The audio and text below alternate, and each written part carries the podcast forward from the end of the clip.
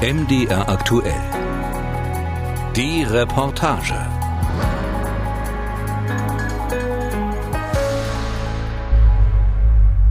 Du liegst im Bett in deinem Zimmer, ausgestreckt auf der Matratze. Du atmest flach, schaust an die Decke, dann an die Wand, konzentrierst dich auf die Maserung der Raufasertapete. Ein Huckel, eine Vertiefung, dann wieder ein Huckel. Dein Zimmer liegt am Ende des Flurs, auf der anderen Seite die Küche. Von dort hörst du, wie dein Vater deine Mutter anbrüllt und wie deine Mutter deinen Vater anbrüllt. Du verstehst nicht, was sie sagen. Du hörst die Stimmen, die sich überschlagen, überlagern, die sich ineinander verfangen. Dir ist schlecht. Du tastest nach dem Plasteeimer neben deinem Bett. Er ist noch da.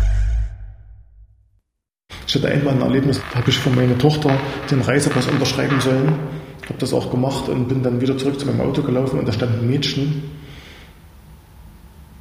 Und ich habe die angeguckt und ich dachte, das wäre meine Tochter. Ja, dann habe ich mich in mein Auto gesetzt und habe geheult, weil dass mir sowas mal passiert, dass ich denke, da steht meine Tochter und auch Angst habe, meine eigene Tochter nicht zu erkennen auf der Straße. Das hat mich damals sehr bewegt, ja. Ich kriege halt immer in Ferien wieder ein fremdes Kind, wo ich mich wieder drauf einstellen muss. Sie ist gewachsen, sie hat sich verändert. Wie, wie kommt sie an? Zwölf, das ist vorpubertär, das sind so, ja, ich kriege immer wieder ein neues Kind. Das ist schwierig. Und das ist natürlich ein übles Gefühlschaos, was da kommt. Da bricht die Welt zusammen. Zwei Väter und eine Mutter. Alle drei sind Trennungseltern. Jeder von ihnen hat seine eigene Geschichte, seine eigene Sicht. Eines haben sie gemeinsam. Alle drei sind Eltern, die im Zuge der Trennung den Kontakt zu ihren Kindern teilweise oder sogar ganz verloren haben. In Deutschland sind sie kein Einzelfall. Denn in keinem anderen europäischen Land verliert ein Kind, wenn Eltern sich trennen, so häufig den Kontakt zu einem Elternteil wie hier. Meist trifft es den Vater, in einem von zehn Fällen die Mutter. Du liegst im Bett in deinem Zimmer, neben dir der Plastereimer. Es ist dunkel. Da, wo sonst dein Schreibtischstuhl steht, nur ein Schemen, eine Gestalt, eine schwarze Krähe, übergroß mit aufgespannten Flügeln. Du rührst dich nicht. Es braucht eine Weile, bis du erkennst, dass es nur deine Kleider sind, die über der Stuhllehne hängen. Aber die schwarze Krähe kommt näher. Meine große Tochter wird bald 16 und die Kleine wird bald 13. Der Großen habe ich zu ihrem 12. Geburtstag noch gratulieren können und seitdem haben wir keinen Kontakt mehr. So, und die Kleine, die habe ich noch ein knappes Jahr lang, ungefähr jedes zweite Wochenende, allerdings auch mit vielen Unterbrechungen, äh, sehen dürfen, bis sie dann irgendwann auch nicht mehr wollte. Sie hat dann irgendwann am Telefon gesagt, lass mich in Ruhe. Ich will nichts mit dir zu tun haben. Mein Kind ist jetzt zwölf. Die lebt im Odenwald. Fahrstunden so vier, viereinhalb, fünf Stunden, je nachdem. Und wie oft siehst du sie? Grob viermal im Jahr, immer die hälftigen Ferien. Also in Deutschland finden wir die Situation vor, dass wir von Rechts wegen in den Kindschaftssachen dazu tendieren, ein Elternteil von dem Kind zu distanzieren. Eva Becker, Rechtsanwältin und Fachanwältin für Familienrecht in Berlin. Das heißt, die Lösung wird häufig darin gesucht, dass ähm, ein Elternteil aus den Betreuungszeiten, bei uns heißt es im Moment Umgang, rausgenommen wird, dass man dem Kind weniger Zeit mit einem Elternteil zuspricht, in der Erwartung, dass das Kind dann zur Ruhe kommt und vielleicht das ganze System. Und das funktioniert aber keineswegs in jedem Fall. Vatertag. Deine Mutter sagt, zieh das rote Kleid mit den Blumen an. Du sollst schön aussehen. Das Bild eines vergnügten, hübschen Mädchens, am besten mit rosa Schleife im Haar. Aber dafür sind deine Haare zu kurz. Und fettig sind sie auch, denn du hast geschwitzt in der Nacht, bist um dein Leben gerannt auf der Suche nach deiner Mutter. Du sollst sie retten vor schwarzen Männern auf dunklen Pferden. Du ziehst dir die Schuhe an. Sie sind nicht ganz sauber und das Leder an der Kuppe ist abgeschabt. Dann hab einen schönen Tag, bis heute Abend, und richte deinem Vater aus, dass er ein Arschloch ist. Du nickst, lächelst. Und ich weiß auch nicht, was der endgültige Grund war, dass sie mir eines Tages gesagt hat, beim Spazierengehen, sie sieht mich schon noch als Ernährer der Familie. Wir waren dann nochmal gemeinsam in Urlaub über den Jahreswechsel und das war dann schon so ziemlich unerträglich. Ich habe dann schon gemerkt, wie sie unsere große Tochter an sich gebunden hat. Und ich bin mit der Kleinen immer hinterhergetrabt. Und ja, sie hat dann schon ganz schön versucht, einen Keil zwischen uns zu treiben. Und meine kleine Tochter hat das auch gemerkt. Sie hat gesagt, Papa, das ist ja nicht schön, wie die Mama mit dir. Und dann haben ihr so ein bisschen die Worte gefehlt. Ja, und dann nach dem Urlaub haben wir dann quasi schon im Haus getrennt gelebt. Und irgendwann kam ich nach Hause und sie war mit den Kindern weg. Also ich habe sie dann versucht anzurufen, noch per SMS zu erreichen, wo sie jetzt ist. Da kam keine Antwort. Ich glaube, er hätte sich nie getrennt von mir, aber ich wollte so nicht weitermachen. Und habe dann meinen Mut zusammengekratzt und habe gesagt, nee, ich mache das jetzt. Ich mache das jetzt um aller Beteiligten willen. Und bin dann da ausgestiegen und habe gesagt, okay, wenn du mit dem Kind in den Urlaub fährst, habe mit ihm auch noch schriftliches Protokoll gemacht. Ähm, ich suche mir eine Wohnung, ich ziehe dann aus in der Zeit. Und so ist es dann gelaufen. Du kommst die Treppe runter, öffnest die Haustür, stehst auf dem Gehsteig. Du suchst den roten Opel Omega, findest ihn, öffnest die hintere Autotür, steigst ein. Ich soll dir von Mama sagen, dass du ein Arschloch bist. Schweigen. Ihr fahrt los. Du sollst der neuen Frau deines Vaters deine Hände zeigen. Die Fingernägel sind runtergeknabbert bis auf die bloße Haut. Du schämst dich. Es gab Streit, aber nicht solchen schreienden Streit, sondern mehr so einen schwelenden Streit, dass sich keine Seite mehr geachtet oder geliebt gefühlt hat. So würde ich das mal interpretieren. Im Vorfeld findet oft so eine, so eine Vereinsamung statt, so das Gefühl in, auf beiden Seiten auch oft, es stimmt etwas nicht mehr mit uns. Sonja Bröning, Professorin für Entwicklungspsychologie an der Medical School in Hamburg, die das Programm Kinder im Blick für Eltern in Trennung entwickelt hat. Aber das ist eben meistens vom Tempo her unterschiedlich. Das heißt, es ist gut möglich, dass einer einfach noch dran glaubt und sagt, das kriegen wir schon noch hin, wir müssen uns einfach mal beraten lassen. Und einer ist schon längst ausgestiegen und hat vielleicht auch schon eine neue Beziehung. Am Ende des Tages hält der rote Opel wieder vor dem Haus, das du heute früh verlassen hast.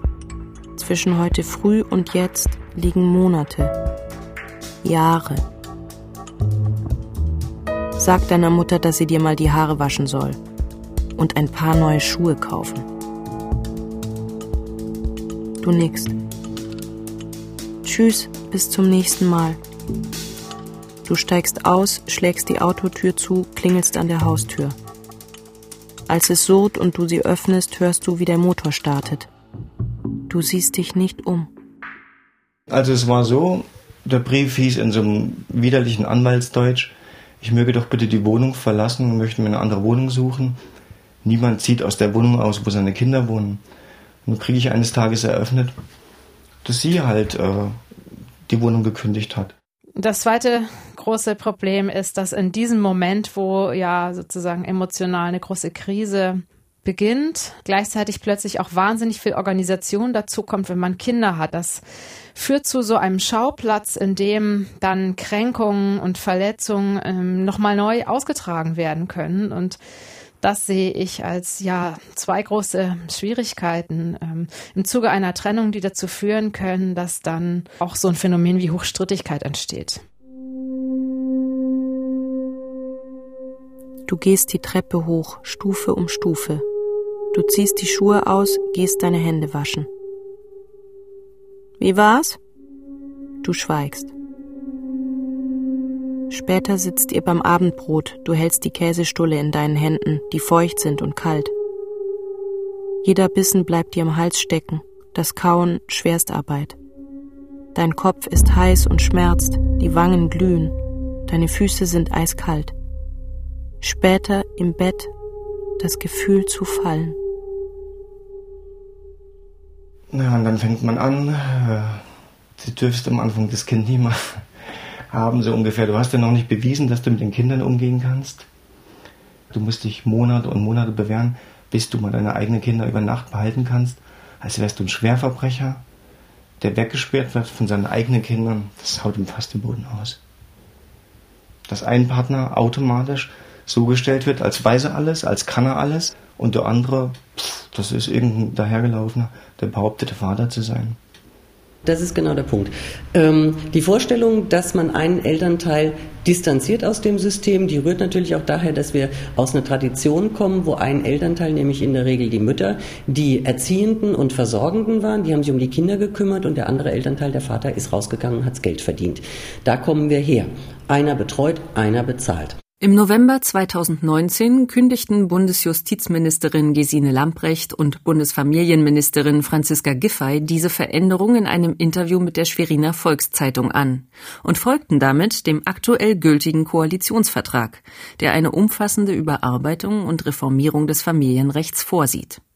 Denn das derzeitige Sorge- und Umgangsrecht und das Unterhaltsrecht, so Giffey, würden den gesellschaftlichen Wandel der letzten Jahrzehnte noch nicht abbilden.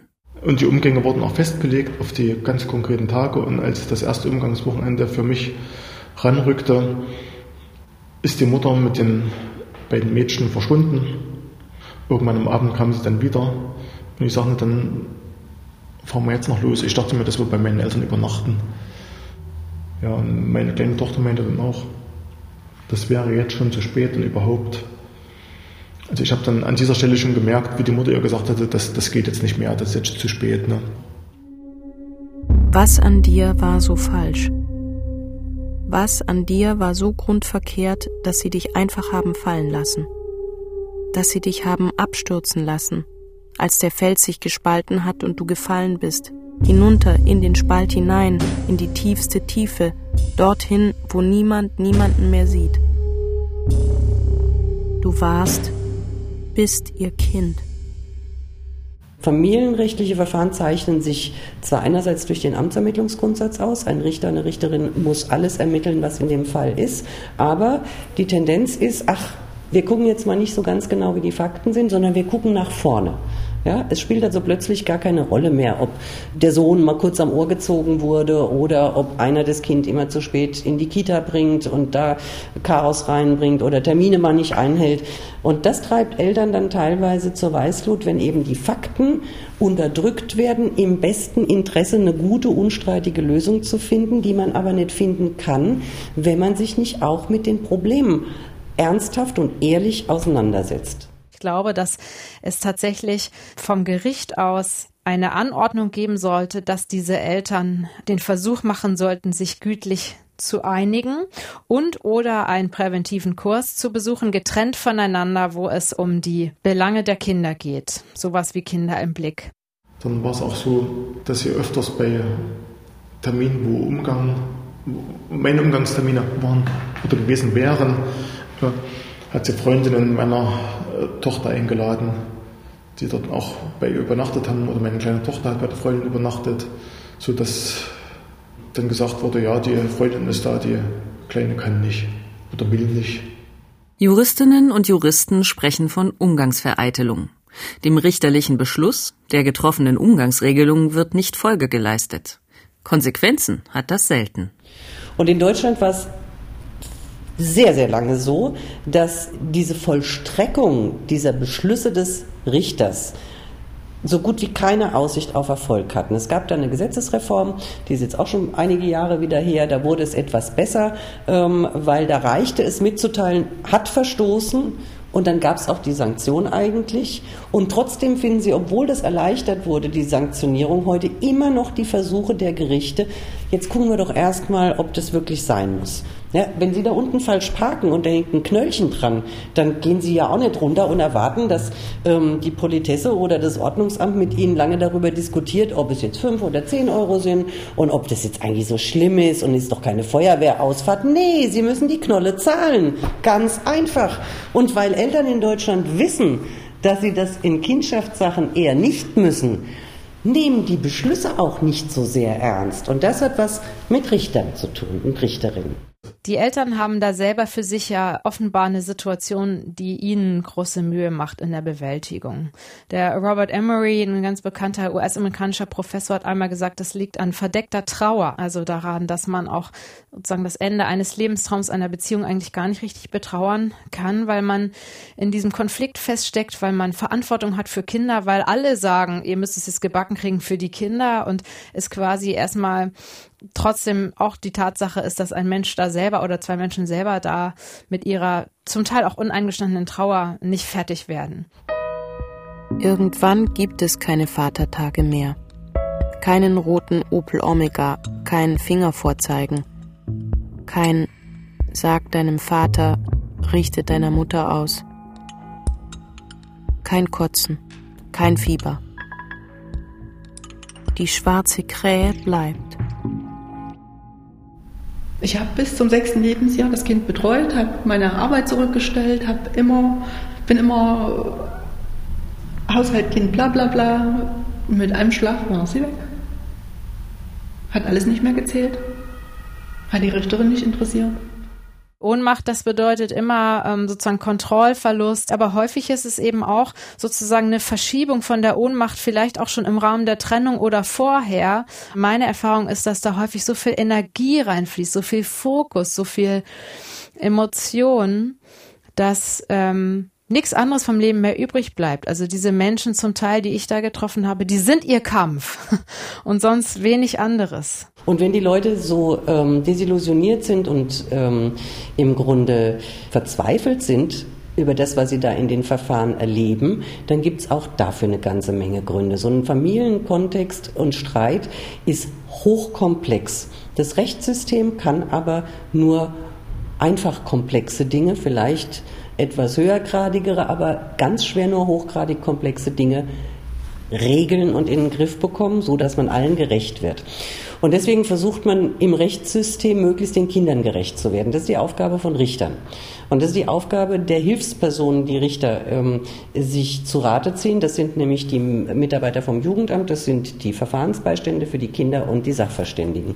Das Familienrecht ist überholt. Deshalb hat die Bundesregierung schon im April 2018 eine Arbeitsgruppe beauftragt, entsprechende Reformvorschläge zu erarbeiten.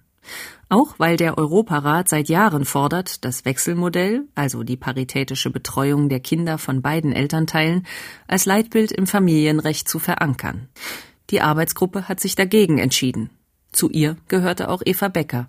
Dagegen hat sich die Arbeitsgruppe deshalb entschieden, weil wir eigentlich der Meinung waren, dass jeder Lebensart und Form die Eltern wählen oder wünschen, das Gesetz dienlich sein muss. Deswegen war uns wichtiger, ein Gesetz so neu aufzusetzen, dass es die ganze Bandbreite abdeckt, aber niemandem vorgibt, wie er zu leben hat. Und dabei sollten grundsätzlich beide Eltern von vornherein das Sorgerecht haben, sobald der Vater die Vaterschaft anerkennt egal ob sie verheiratet sind oder nicht.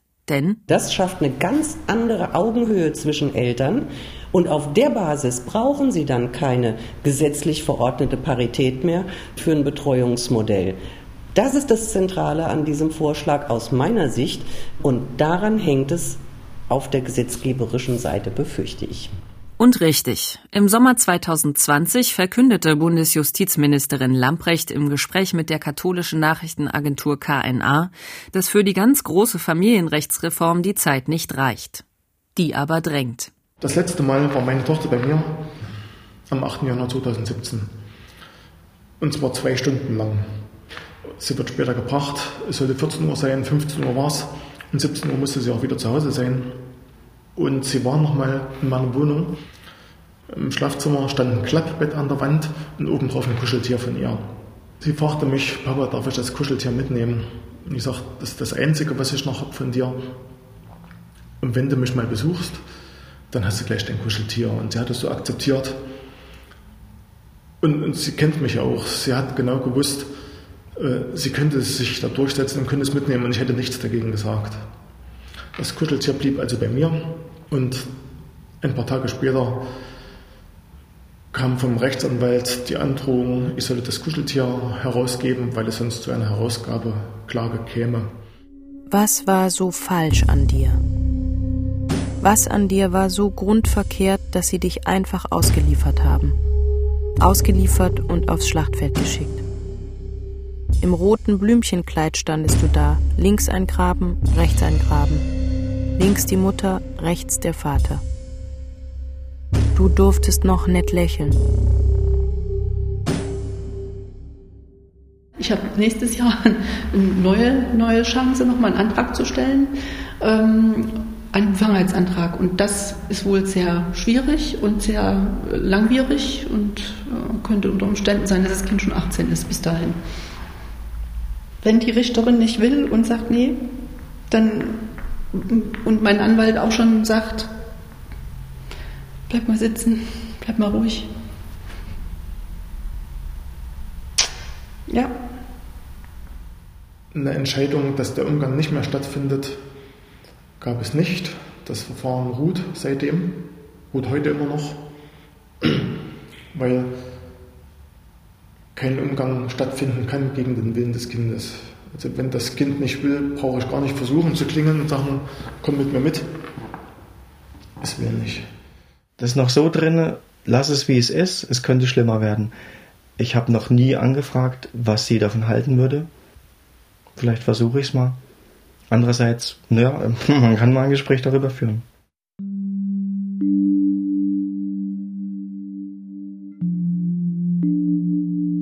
Ich bin euer Kind. Das Kind mit der schwarzen Krähe. Sie ist an meiner Seite.